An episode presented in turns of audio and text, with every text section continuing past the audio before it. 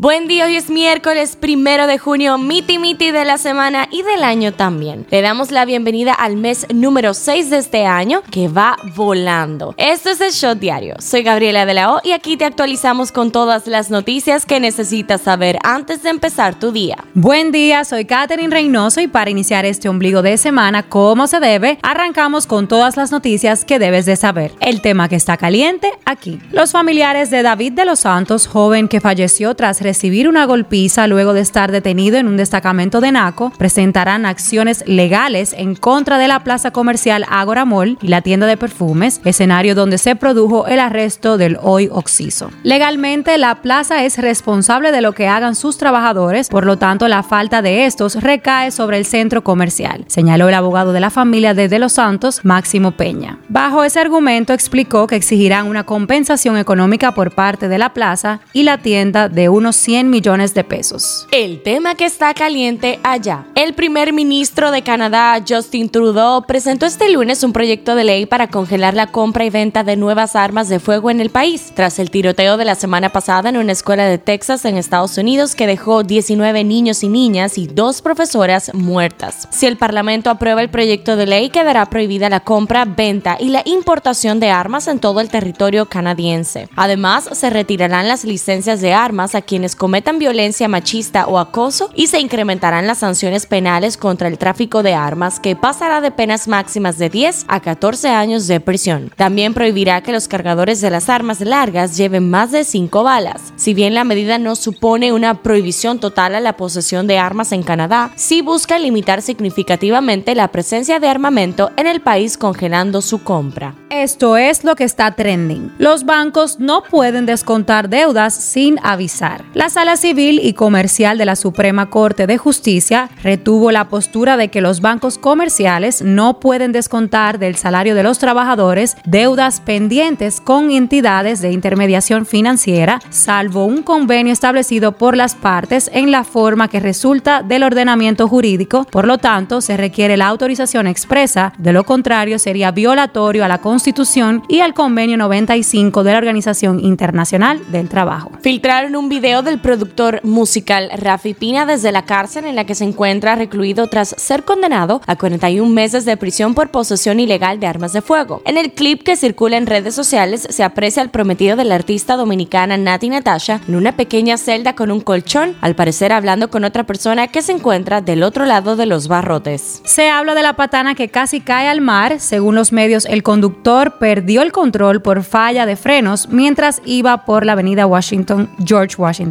Desaprensivos robaron un busto del padre fundador Juan Pablo Duarte en Polo, provincia Barahona. La alcaldesa Danilza Cuevas califica de acción indecorosa y desafiante que hayan sustraído el busto de uno de los padres de la patria en una acción vandálica que tuvo lugar la noche del pasado domingo. El empresario italiano Gianluca Bacci, seguido por los millones de personas de todo el mundo en las redes sociales, se enfrenta a un una batalla legal con tres ex empleados, entre ellos una asistente que le, le, acusa de obligarla a salir en sus videos. En las efemérides. Hoy es el Día Mundial de las Madres y los Padres que se celebra con el objetivo de rendir un homenaje a la gran labor y responsabilidad que tienen los padres y las madres en la crianza y educación de sus hijos. Hoy también es el Día Mundial de los Arrecifes que busca concienciar a la población sobre los riesgos que afrontan estos ecosistemas marinos debido a factores como el calentamiento de los océanos, la pesca excesiva y la contaminación. El primero de junio se celebra también el Día Mundial de la Leche, una fecha proclamada por la Organización de las Naciones Unidas para la Agricultura y la Alimentación. Politiqueando un chin. El presidente Luis Abinader respeta la posición de Estados Unidos de no invitar a países como Cuba, Nicaragua y Venezuela a la próxima cumbre de las Américas que se realizará en junio en Los Ángeles. Estados Unidos es el país anfitrión y en ese sentido tiene la potestad de invitar a quienes ellos quieran, indicó Abinader en una rueda de prensa. El CONANI presentó este martes el plan de articulación interinstitucional para el registro oportuno y tardío de nacimiento que será aplicado por 10 entidades públicas en cooperación con UNICEF. Hablando un poco de salud, México prohibió este martes el comercio y circulación de vapeadores y cigarros electrónicos por los daños que causan a la salud a través de un decreto firmado por el presidente Andrés Manuel López Obrador. Cuba vivió este martes su primera jornada sin el uso obligatorio de la mascarilla en 26 meses, luego del anuncio anuncio del gobierno de levantar esa restricción ante el alto índice de población vacunada contra el COVID-19. Un shot deportivo. Sergio Checo Pérez, piloto mexicano de Fórmula 1, extendió su contrato con la escudería Red Bull hasta el 2021. Pasa en TNT, pasa en el mundo. El presidente de Estados Unidos, Joe Biden, prometió este martes que se reunirá con miembros del Congreso para tratar la cuestión del control de armas después del tiroteo de Uvalde, Texas. A pesar de tener tres años de mandato, las encuestas apuntan a que el presidente de El Salvador, Nayib Bukele, cuestionado fuertemente por actores nacionales e internacionales por algunas de sus decisiones, mantiene su luna de miel con los ciudadanos al mostrar altos niveles de aprobación. Amber Heard se tomará un descanso en el desierto luego del juicio con su ex esposo Johnny Depp, quien la demandó por 50 millones de dólares en un caso de difamación. La actriz de 36 años planea mudarse a la ciudad de Joshua Tree en California una vez que se conozca el fallo. ¿Qué dice la gente en Twitter? Se habla de Alexis Medina durante sus alegatos de defensa en la audiencia de revisión obligatoria en la que se le ratificó la medida de coerción. Juan Alexis Medina Sánchez, supuesto cabecilla de la red antipulpo, expresó haber sido torturado en la cárcel de Najayo. Estas fueron las palabras de Alexis Medina al juez David Timoteo Peguero del séptimo juzgado de la instrucción del Distrito Nacional. Dijo que duró cinco meses impedido de hablar con sus abogados y que le dieron sopa que contenía hebras de cabello para que no comiera más. En la farándula, luego de más de dos años de ausencia de la radio New York Frederick Martínez, el Pachá logró nuevamente ser parte de la emisora número La Mega 97.9 FM. Nueva York es mío fueron las primeras palabras del comunicador al estrenar su nuevo micrófono en La Mega. La artista puertorriqueña Ivy Queen compartió un video en su cuenta de TikTok en el que deja ver que está pasando por una situación de salud. Aunque la reggaetonera no agregó detalles sobre la razón del audiovisual, dejó ver imágenes en la que se muestra postrada en una cama y sometida aparentemente a un tratamiento médico. Cifra del día, 1.700 millones. El gobierno dominicano anunció los ganadores de la licitación de las dos plantas generadoras de electricidad a gas natural a ser construidas en Manzanillo, provincia de Montecristi, las cuales tendrán un costo de unos 1.700 millones de dólares. Este shot llega a ustedes gracias a Harina Mazorca. Esto ha sido todo por el día de hoy. Recuerden seguirnos en nuestras redes sociales arroba el punto shot para más actualizaciones durante el día. Nos vemos cuando nos escuchemos.